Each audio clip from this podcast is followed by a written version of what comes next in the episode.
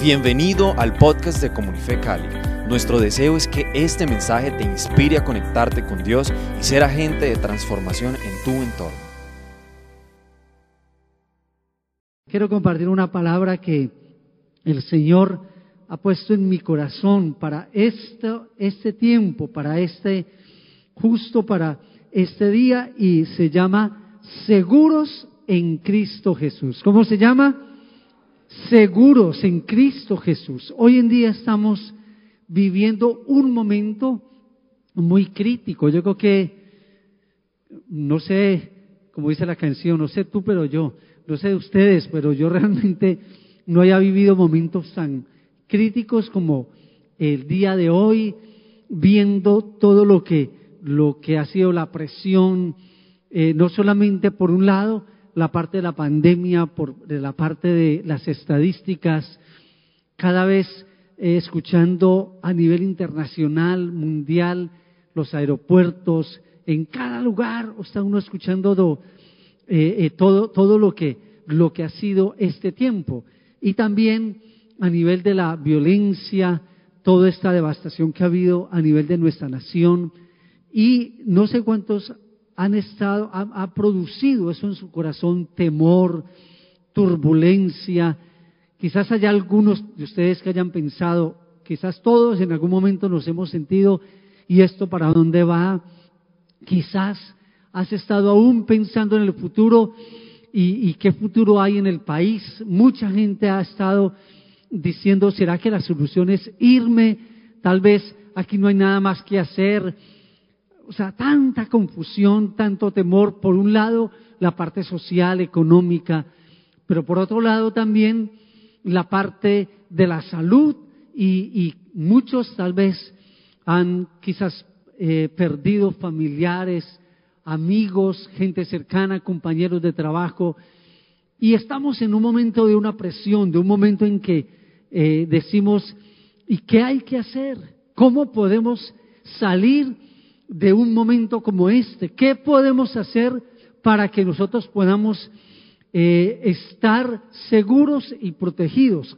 Como siempre, en la palabra eh, nos da, la Biblia nos muestra y nos da a cada uno de nosotros esta, eh, en cada momento de la vida nos muestra cómo hacer, cómo vivir. Quiero pedirles que me acompañen al libro de Juan, al Evangelio de Juan, capítulo 13. Voy a, voy basándome en el capítulo 14, pero vamos a comenzar con un preámbulo del capítulo 13. En este capítulo 13 eh, es un momento crucial porque en el Evangelio de Juan hay todo lo, que, lo que encontramos en los capítulos anteriores. Aquí cambia el Evangelio cambia dramáticamente, porque a partir del capítulo 13 nos narra la última semana en la vida de Jesús, la última semana. ¿Qué harías tú en la última semana? En un momento en que eh, a partir de aquí hay, algunos lo han llamado, es como la audiencia privada. Nos vamos a entrar al aposento alto, nos vamos a entrar con Jesús a esos últimos siete días que él vivió pero no solamente la última semana, sino porque él estaba consciente de los momentos tan críticos de temor, de muerte. En esa semana culminaría con la pasión de Jesús, con la crucifixión de él. Y él lo sabía previamente. Él ya sabía la clase de tensión que tendría esa semana de persecución. Y no solamente eso, sino que también durante esa semana se iba a dividir esa unidad de su equipo. Mira lo que dice en el capítulo 13, versículo 1. Lo que quiero que miremos en el capítulo 13 es cómo eh, vivió Jesús esos momentos críticos de tensión, de temor, y no solo eso, de temor porque él sabía que esa semana ya sería su muerte. ¿Y cómo manejar eso? ¿Cómo estamos manejando hoy la presión que vivimos en todo instante, cuando hay un diagnóstico, no sé, eh, eh, creo que todos hemos vivido eso, de pronto uno un día como que todo se va y como que uno dice, ay, Señor, ¿será que, que, tengo COVID? No. ¿Cuántos, o de pronto personas cercanas o siente un dolor y, y es como esa temeridad? Yo quiero que hoy tú y yo tomemos primero el modelo y el ejemplo de Jesús. ¿Cómo hizo Él para sostenerse, para mantenerse en medio de las circunstancias adversas, en medio de, todo lo que había? Y segundo, los discípulos también estarían en una semana de tensión y Jesús cómo los orientó. En el capítulo 13, versículo 1, dice, y aquí describe ese, ese cambio en ese libro de, de, de, el Evangelio de Juan. Dice, antes de la fiesta de la Pascua, sabiendo Jesús, mira esto, sabiendo Jesús que su hora había llegado. Qué tremendo eso. ¿Cómo te sentirías ser consciente que tienes solo siete días de vida? Eso es una tensión. Pensar en todo esto. Yo sé que hoy en día muchas personas están sufriendo a causa de, de toda esta pandemia y yo siento que ahorita al final terminemos orando, declarando. Ese es un momento, una palabra de esperanza, de ánimo, de fortaleza. Y confío que los, lo que Dios nos va a dar hoy nos va a permitir no solamente que nosotros estemos en paz, con seguridad y confianza, sino poderle transmitir a tantos que en ese momento están anhelantes, deseosos y necesitados de una palabra de ánimo. ¿Estamos dispuestos para recibir? Entonces, en ese primer versículo dice esto de Jesús, sabiendo Jesús, conociendo Él, que ya había llegado su hora. Pero a mí hay algo que a mí me ministra en este primer versículo.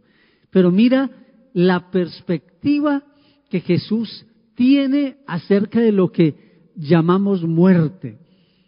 Él no usa aquí el término muerte en todo el capítulo, aunque está refiriendo al momento que él ya le estaba esperando en la cruz siete días después. Pero mira lo que dice él, sabiendo Jesús que su hora había llegado. ¿Su hora de qué? Humanamente hablando, diríamos su hora de la muerte. Pero mira qué dice él. Su hora había llegado para que pasase del mundo al Padre. ¿Qué descripción? ¿Qué perspectiva tenía Jesús de lo que era la vida humana y lo que era esa vida con Dios? Y Jesús dice, ha llegado mi tiempo, el tiempo de pasar de este mundo al Padre. Tremendo esto. Luego dice, y cómo había, dice, como había amado a los suyos que estaban en el mundo, los amó hasta el fin. La primera cosa que vemos en Jesús es que era consciente que ya iba a terminar su hora aquí en el mundo, aquí en la tierra. Y lo segundo es que también a los con los que él había estado, ya realmente también eh, llegaba el tiempo final de estar con ellos. Eso también para él, él le dedicó tres años de su vida, los últimos tres años se los dedicó a estar con ellos, a enseñar, a mentorear, a discipular, a formar. Y luego dice, ¿y cuándo cenaban?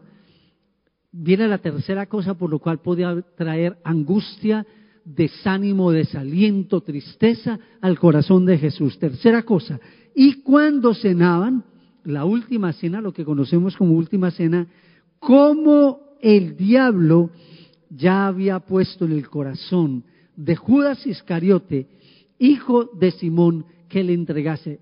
Tercera cosa, era que era consciente que el enemigo había tomado ya lugar en el corazón de uno de sus discípulos y que éste le había de entregar. Qué tremendo esto. Ahora, ¿qué pasó después? Entonces aquí, en este capítulo, para no leerlo todo, dice que eh, al ser consciente de que esto iba a pasar, y luego dice otra cosa, sabiendo Jesús, nuevamente, aquí nos está mostrando ese aspecto humano de Jesús, de cómo manejar todas estas vicisitudes. Siguiente versículo 3. Sabiendo Jesús que el Padre le había dado todas las cosas en sus manos y que había salido de Dios Y mira la perspectiva nuevamente cómo la reafirma él. Dice que había salido de Dios y a Dios iba. Se levantó de la cena y se quitó su manto y es cuando viene y limpia los, los pies de los discípulos. Y quiero que aquí saltemos, luego viene lo de Pedro que le dice que no, que no es necesario que le lave los pies y Jesús le reprende y le dice, si no te, si no puedo lavarte los pies, entonces no tendrás parte en el reino de los cielos. Bueno, todo este diálogo y luego quiero saltar hasta, eh, a ver, versículo 21. Versículo 21 dice, y habiendo dicho esto, ya él les había hablado, les había limpiado, dice que, eh, bueno, les está hablando a los discípulos para que ellos pudieran hacer lo mismo que él hizo de servir, les estaba dando un modelo y un ejemplo de servicio, de ministerio, que esto no era algo de reconocimiento, de título, sino que era de servicio. Y en el versículo hay otro aspecto donde nos muestra esa humanidad de Jesús. Dice, y habiendo dicho Jesús esto, se conmovió en su espíritu, se conmovió. La palabra conmover es estremecerse. Dice que su espíritu en su corazón, él siendo consciente, estaba cerrando ese, esa última semana se conmueve en su espíritu, se mueve el dolor, ese momento de angustia. Sí, humanamente Jesús siente angustia, dolor, siente él mismo en su corazón, en lo más profundo de su corazón, él sintió dolor porque en ese momento él sabía el momento tan crítico que, eh, que iba a atravesar. Y dice, y declaró y dijo, de cierto, de cierto os digo, y empieza a declarar otra cosa también y es, uno de vosotros me va a entregar. Aquí muestra, entonces los discípulos se miraban unos a otros y bueno, viene toda esta, toda esta parte y al final, en el versículo ya al 31, viene cuando él les habla a ellos de la muerte que iba, iba a morir y en el 36 les habla de la traición o más bien la negación de Simón Pedro. Ustedes se imaginan todo ese capítulo, es un capítulo muy, muy fuerte de todo esto ahora. ¿Qué hizo? ¿Qué, ¿Qué pasó entonces en Jesús? ¿Cómo lo pudo él sostener? ¿Cómo él pudo vivir y mantener su cara en alto? ¿Cómo él pudo proseguir sabiendo lo que vendría? Ahora, al él anunciar todo esto, trajo al corazón de, los discípulos tristeza. ¿Cómo así que entre nosotros uno va a vender al, al, al maestro, otro lo va a negar? No solo eso, ya no nos va a acompañar más, ya no estaremos con Jesús ahí y los milagros, las sanidades, esas maravillas. Entonces nos vas a dejar solos, ¿qué va a pasar? Ellos estaban tristes. Por eso en el capítulo 14, él nos dice lo siguiente. ¿Cómo comienza este capítulo? Mira lo que dice. No se turbe. Jesús ve la tristeza en el corazón de ellos.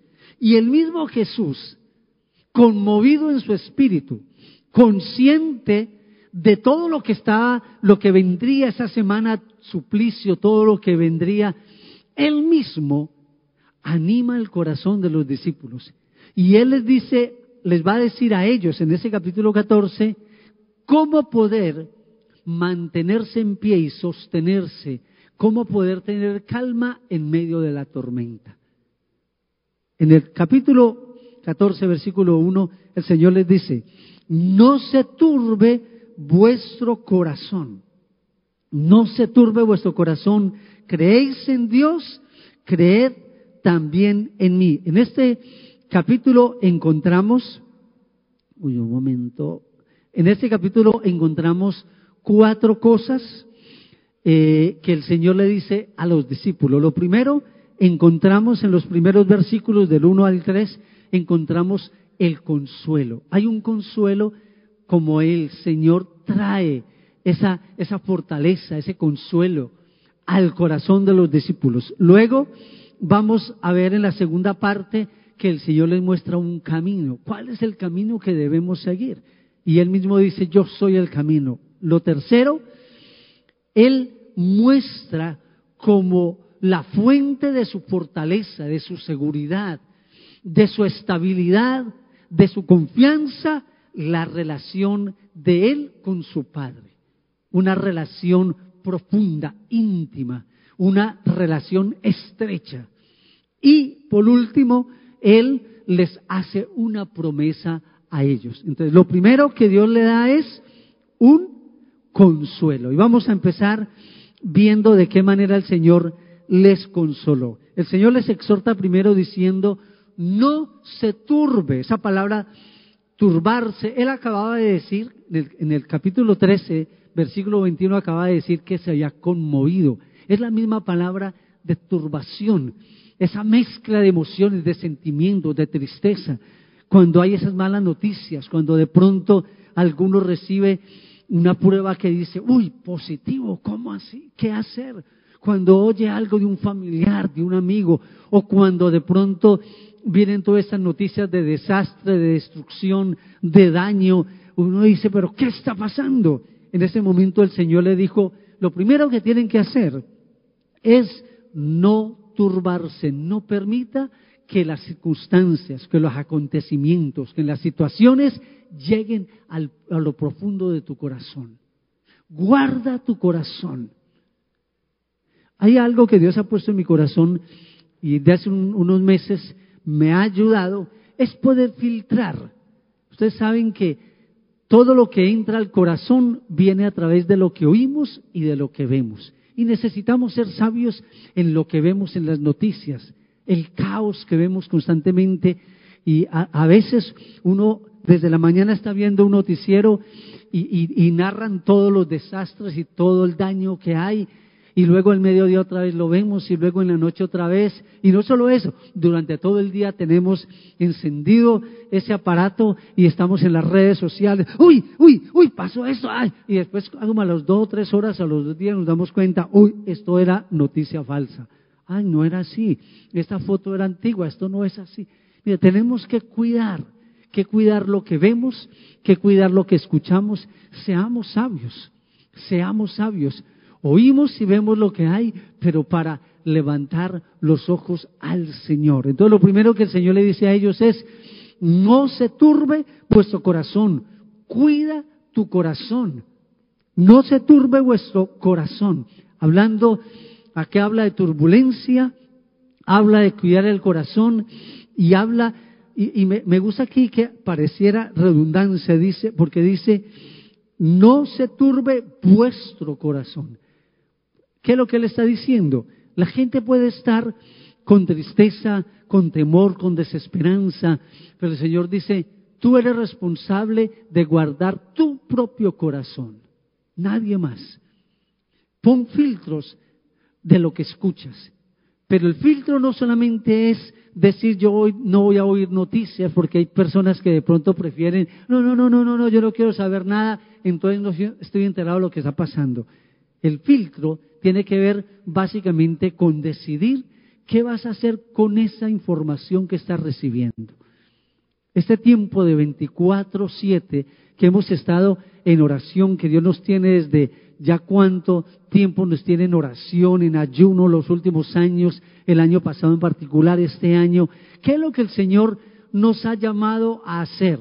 A filtrar la información, a llevar toda la situación en oración, en batalla espiritual, en guerra espiritual. La palabra de Dios nos muestra siempre un paralelo entre la angustia y el temor y la falta de oración. Porque es que la falta de oración produce en nosotros temor. Lo contrario a la paz, que lo primero que el Señor está hablando acá de consuelo al corazón de los discípulos es mantenga la paz. No, en el versículo 27 de ese capítulo 14, versículo 27 mira lo que nos dice, el Señor les dice a los discípulos también, con base en esta primera parte de consuelo.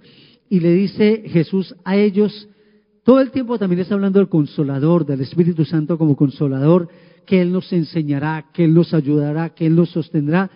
En el versículo 27 dice el Señor, venga a ver que yo lo estaba buscando, aquí estaba, dice, la paz os dejo, mi paz os doy yo no os la doy como el mundo la da.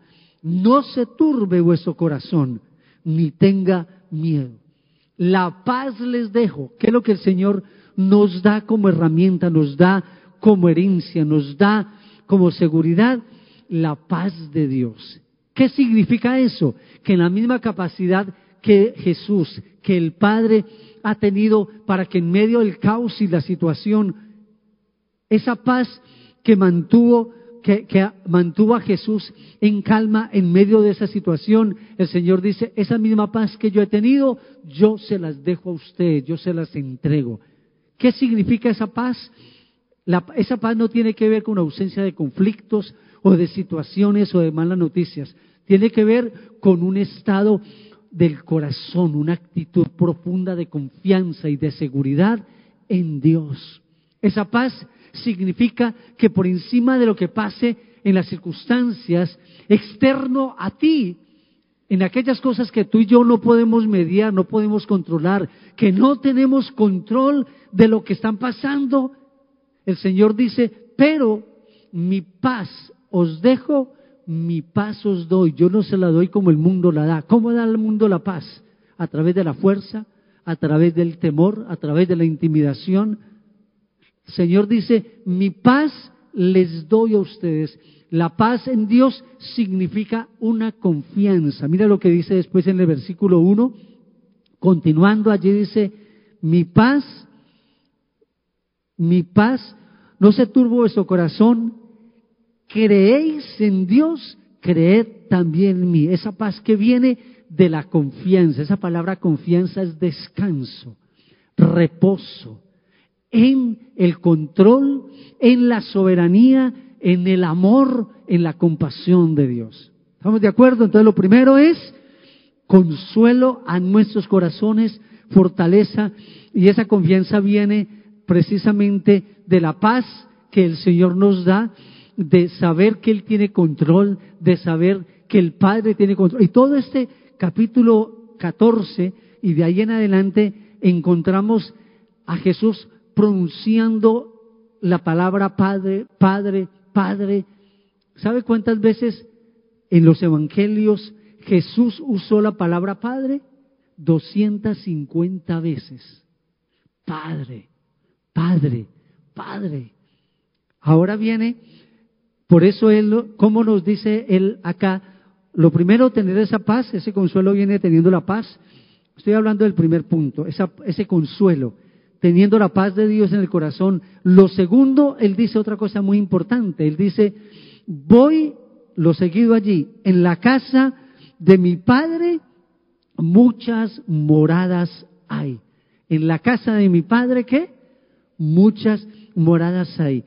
Mire, yo he estado meditando porque llevo unas semanas, Señor me tiene estudiando este libro de Juan y particularmente esa última semana. Y ayer yo me quebrantaba, me quebranté mucho delante del Señor estudiando este pasaje. En ese versículo 2, yo les confieso que siempre cuando yo hablo de salva, cuando hablamos de salvación, cuando hablamos de redención, cuando hablamos de la obra de Jesús, que Él nos libró del pecado, de la muerte, que no tenemos que ir al infierno, que Él nos ha preparado un lugar en el cielo, siempre lo pensé en torno a que el Señor me libró del infierno, que yo no tengo que ir a pagar por eso, que estoy seguro porque hay un lugar en el cielo, un lugar donde vamos a estar en paz, en tranquilidad, donde no habrá muerte, no habrá injusticia, no habrá violencia, no habrá nada de esto. Pero es que aquí el Señor nos está diciendo de algo más allá de solo un lugar. Mira lo que el Señor dijo, en la casa de mi Padre. ¿Cuál era la seguridad que Jesús tenía y por qué él dijo, ha llegado el tiempo de pasar de este mundo a mi Padre? ¿Sabe cuál es la perspectiva y la percepción que él nos está dando aquí? Mira, él dice, ese lugar, dice, en la casa, y esa palabra casa, eh, eh, mm, lo que se usaba en el griego de palabra casa u hogar es oikos, que significa una, una, una vivienda, una casa de vivienda, una casa de una familia, pero aquí está usando oikos. Y esta palabra se refiere, básicamente es una expresión, oikia significa hogar. Se diferencia de oikos, que es vivienda, y básicamente denota intimidad, convivencia familiar, seguridad. Está hablando básicamente de una vivienda, de un hogar. Lo que está describiendo el Señor es, en la casa de nuestro Padre hay lugar para cada uno de nosotros. El Señor está diciendo, en esa casa de mi Padre Celestial, en la familia, en la Trinidad, en la casa de mi Padre, muchas moradas hay, muchas habitaciones. Mire, el cielo, más que un lugar de paz y de no perturbación y de seguridad, el cielo, lo que está diciendo el Señor es, el cielo para ti, para mí, es la casa de nuestro Padre. Qué tremendo. ¿Por qué Jesús tenía tanta tranquilidad y seguridad cuando hablaba entre la vida humana y luego ese paso que, se, que le llamamos muerte, que es cuando dejamos el cuerpo, el cuerpo físico? Recuerde que tú y yo somos seres espirituales eternos. Nosotros, nuestra vida no es determinada por el tiempo en que vivimos. ¿Por qué? Porque tú y yo al haber nacido de nuevo, al haber aceptado a Jesús en el corazón, haber rendido nuestro corazón a Él, significa que tú y yo pasamos de muerte a vida y que de aquí en adelante no hay más muerte y que tú y yo somos seres eternos y espirituales y que tú y yo pertenecemos a nuestro Padre, que somos hijos de un Padre celestial y que ese Padre nos está preparando habitación y morada. Yo pienso que si Dios le llevó siete días preparar la tierra y preparar todo el universo y la creación para nosotros, ¿cómo será esa mansión y ese lugar que le ha llevado tantos años que Él está preparando para nosotros? Y eso es lo que el Señor les dice acá. Dice, en la casa de mi padre muchas habitaciones, muchas moradas hay. Si así no fuera, yo os lo hubiera dicho. Voy pues a preparar lugar para vosotros. Y si me fuere, aquí hay otra promesa que él hace de ese consuelo. Y si me fuere y os prepararé lugar, vendré otra vez. Viene la tercera cosa que le dice a ellos en ese consuelo y es, la promesa de que Él no nos va a dejar solos, que Él va a retornar y que Él viene por nosotros. Amén. Mira, yo sé que estamos viviendo momentos críticos y yo sé que muchos han perdido parientes, familiares, muchos han tenido temor porque una de las cosas que está pasando en el mundo entero es que está bajo el espíritu del temor. Esto nos está definiendo realmente nuestra fe claramente. Yo creo que como nunca antes, hoy nuestra fe está definiendo hacia dónde vamos tú y yo y hacia dónde y cuál es la fe que tenemos. Pero este es un tiempo decisivo que en lo que tú y yo creemos, en lo que tú y yo confiamos, como Pablo dijo cuando estaba hablando en 1 Corintios 15 acerca de la muerte y acerca de que la resurrección de Cristo, Él dijo, nuestra fe no ha sido en vano. Hermano, nuestra fe no es en vano. Y en este momento lo que está determinando la calidad de vida que vivamos aquí en la tierra, la manera en que tú y yo estamos afrontando las situaciones que estamos viviendo, lo determina nuestra fe, en dónde estamos fundamentados, en dónde estamos parados, en quién está nuestra confianza. Amén. Tenemos la paz de Él, tenemos la seguridad de un lugar que Él nos ha preparado. Y no es solamente el lugar, es la casa de nuestro Padre. Y no solo eso, mira lo que el Señor dice, esto a mí me conmueve, y es que Él dice que a donde Él va a ir, allí estaremos nosotros con Él. Él nos asegura que en el mismo lugar donde Él va a estar, allí estaréis vosotros conmigo. Qué tremendo, qué tremendo. Esto nos da seguridad. Entonces, esta primera parte es el consuelo. La segunda parte, la segunda parte que vemos acá es que el Señor también les dice a ellos entonces, y si me fuere y os prepararé el lugar, vendré otra vez y os tomaré a mí mismo para que donde yo estoy, vosotros también estéis. Qué tremenda esa promesa de Él, ¿no? Esa promesa, nos habla de la paz, nos habla de un lugar y nos habla de una promesa. Es que estaremos con Él donde Él estará. Donde Él va a estar, dice tú y yo, estaremos con Él. Hay una promesa que Él vendrá y nos tomará a nosotros mismos. Nos está hablando de la segunda venida del Señor. Tú y yo debemos estar seguros y confiados porque las promesas de Él. La segunda cosa que Él le dice a ellos, entonces, y le pregunta Felipe, Señor, no sabemos a dónde vas, ¿cómo sabremos el camino? Entonces el Señor le dijo, le responde a Tomás, Tomás le dice, Señor, no sabemos a dónde vas, ¿cómo sabemos el camino? Entonces Jesús le dice, yo soy el camino, la verdad y la vida, y nadie viene al Padre sino por mí. Si me conoceseis, también a mi Padre conoceríais, y desde ahora le conocéis y la habéis visto. Entonces el Señor dice, yo soy el camino. La meta es la casa del Padre y el camino es Jesús. ¿Cuál es nuestra meta? ¿Cuál es la meta tuya y la mía? La casa del Padre.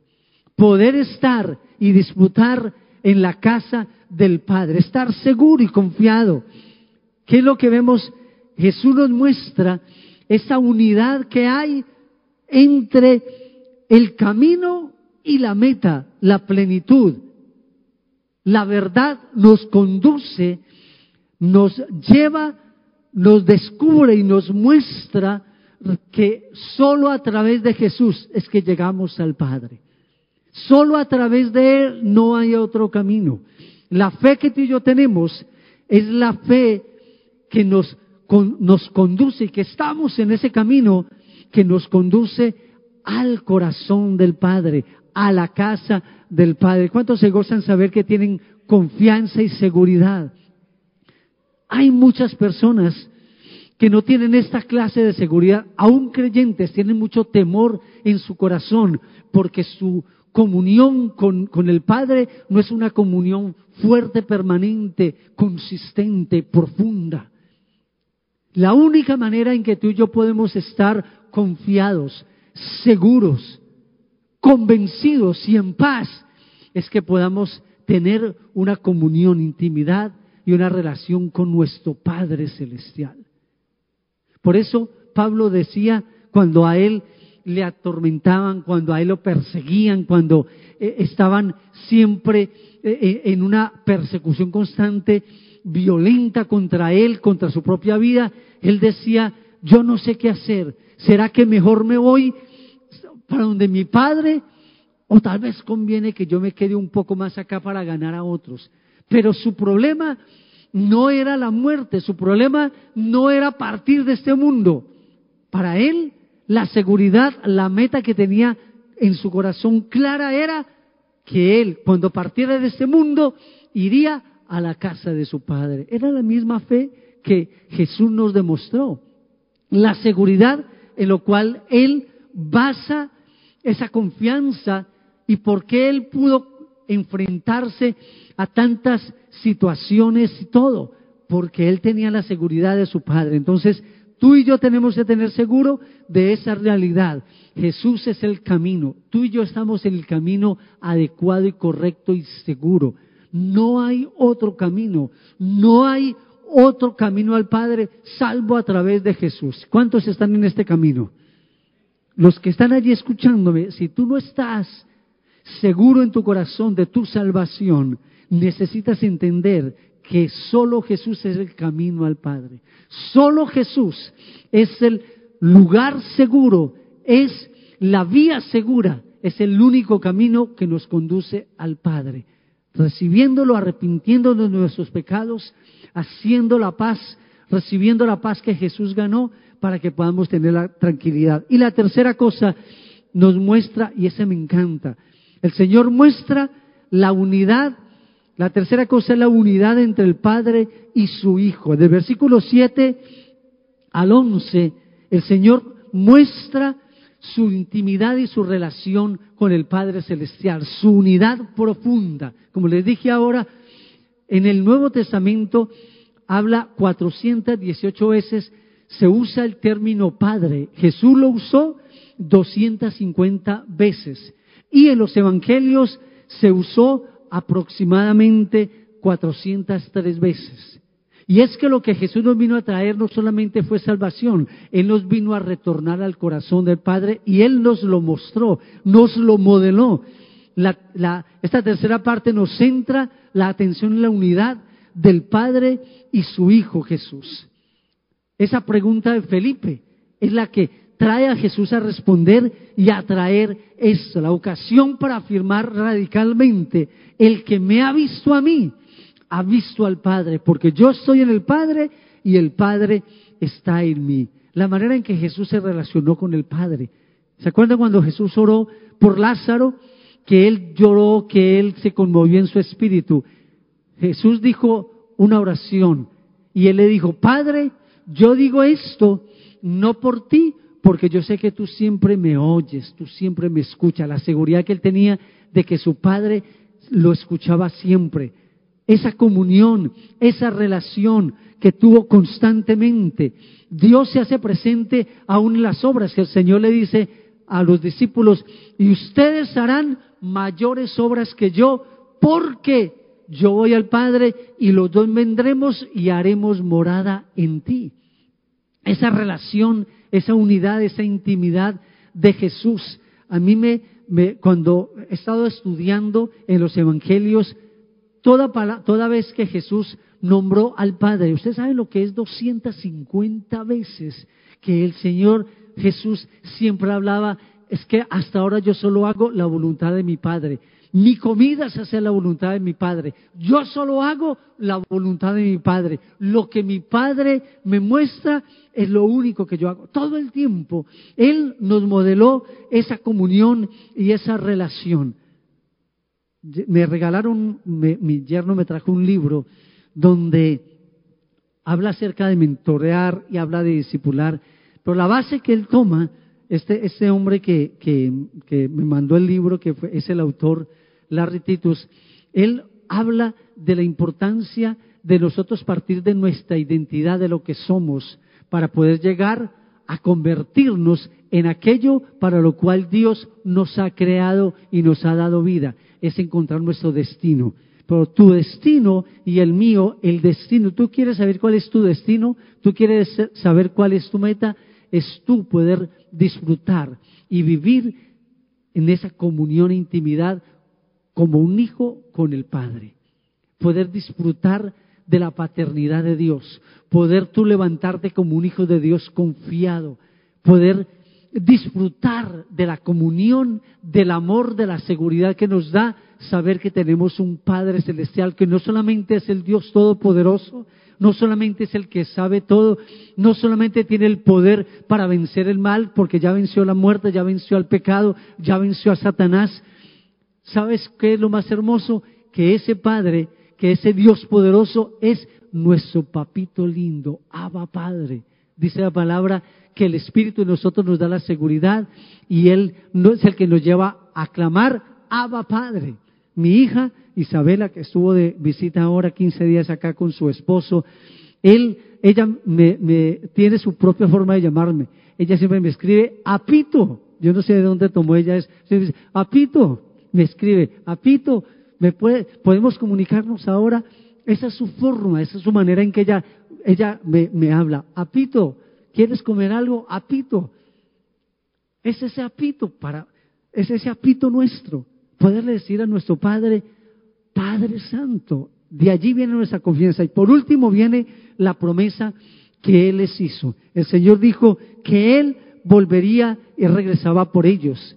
Esa promesa que Jesús nos ayudaría en todo lo que necesitáramos. No los dejaré solos, yo vendré otra vez. Y no solamente yo vendré otra vez, voy a enviarles a otro consolador, otro como yo, otro ayudador. Voy a enviarles al Espíritu Santo. Ustedes no están huérfanos, no los dejé solos. El Espíritu mismo es el que convence, el Espíritu Santo les enseña, el Espíritu Santo les revela, ustedes no están solos, no estamos huérfanos. Él mismo, el Padre, el Hijo y al Espíritu Santo, mora en nosotros. Por eso tú y yo somos el templo, somos hoy nosotros el templo del Dios vivo. Entonces, de esta promesa del consolador, del, que vive en nosotros, la promesa de la presencia del Padre y del Hijo en nosotros y del Espíritu Santo, es de donde debe venir en nuestro corazón la seguridad y la confianza para poder estar sin turbulencia en nuestro corazón y seguros. Quiero pedirles que estén en pie y los que están allí conectados, vamos a entregar toda ansiedad en las manos del Señor, vamos a echar toda ansiedad en Jesús. Permite que tu corazón se descargue de todas las noticias, de todas las noticias nefastas, de todas las estadísticas llenas de intimidación, de temor de muerte, de toda la conmoción que está sufriendo el mundo entero. Vamos a descansar en las manos de nuestro amado Padre Celestial, de nuestro apito lindo, de nuestro Padre. Echa toda ansiedad. Vamos a hacer esta oración juntos. Amado Señor, juntos vamos a orar. Amado Señor, hoy yo te doy gracias porque estoy seguro en tus manos. Perdóname, Señor, por haber permitido que la turbulencia llegara a mi corazón, el temor, la intimidación. Hoy en el nombre de Jesús renuncio a todo temor, renuncio a todo miedo, Hoy en el nombre de Jesús, echo sobre ti todo afán, toda ansiedad, echo sobre ti el temor a la muerte, la desesperanza, la angustia por mi vida y por mi familia. En el nombre de Jesús, hoy Señor, recibo tu paz la paz que tú me has dado. Declara, yo tengo la paz en mi corazón. Tengo la paz de Dios en mi corazón. Recibo tu paz. Recibo tu seguridad. Hoy, Señor, di conmigo, hoy, Señor, tu paz mora en mí. Tu paz gobierna mi mente. Le hablo a mi mente, háblale a tu mente, le hablo a mi mente que tenga paz, que tenga confianza, Echo fuera de mi mente todo espíritu de temor, todo espíritu de intimidación, toda angustia en el nombre de Jesús y recibo la paz de Dios. Declaramos ahora paz allí, los que están presentes, los que están allí a través de, la, la virtualidad, recibe la paz de Dios en el nombre de Jesús. Y Padre, quiero orar, siento en el corazón orar por aquellos que han perdido un ser querido, aquellos que han perdido a personas cercanas. Eso ha traído angustia, temor, tristeza.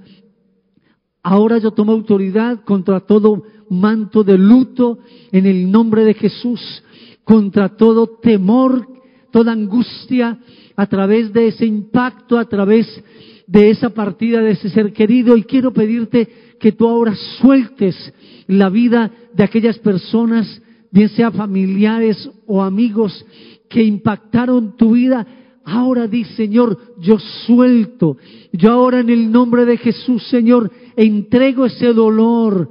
Di conmigo allí, yo entrego ese dolor, esa angustia, ese temor, ese temor de muerte que entró en mi corazón. Ahora yo lo suelto en el nombre de Jesús. Padre, yo declaro paz ahora. Hablo paz paz en el nombre de Jesús, seguridad en el nombre de Jesús. Sigamos orando y vamos a decir esto, Señor, yo reconozco que solo Jesús es el camino al Padre y estoy seguro y mi confianza está en Cristo Jesús, que es mi Señor, mi Salvador. Hoy, Señor, declaro que mi fe está en Jesús y que Él ha ido, que Jesús, tú fuiste a preparar lugar en la morada de mi Padre, en la casa del Padre. Hoy yo declaro, declaro con tus propios labios, yo declaro que en la casa de mi Padre hay una morada para mí, que yo estoy seguro y confiado en mi futuro, que yo estoy seguro y confiado y no tengo temor de lo que pueda pasar, no tengo ningún temor en el nombre de Jesús, porque tú, oh Padre, eres mi Padre, eres mi papito, eres mi apito, tú eres mi Padre, ama Padre, te amo, te bendigo y recibo esa seguridad que me da tu paternidad y tu amor en el nombre de Jesús. En el nombre de Jesús. Amén. Démosle un aplauso a nuestro Rey. Necesitamos extender esta paz y esta seguridad a aquellos que nos rodean. Recuerda que tú eres un instrumento de salvación y un instrumento de paz para esta sociedad. Amén.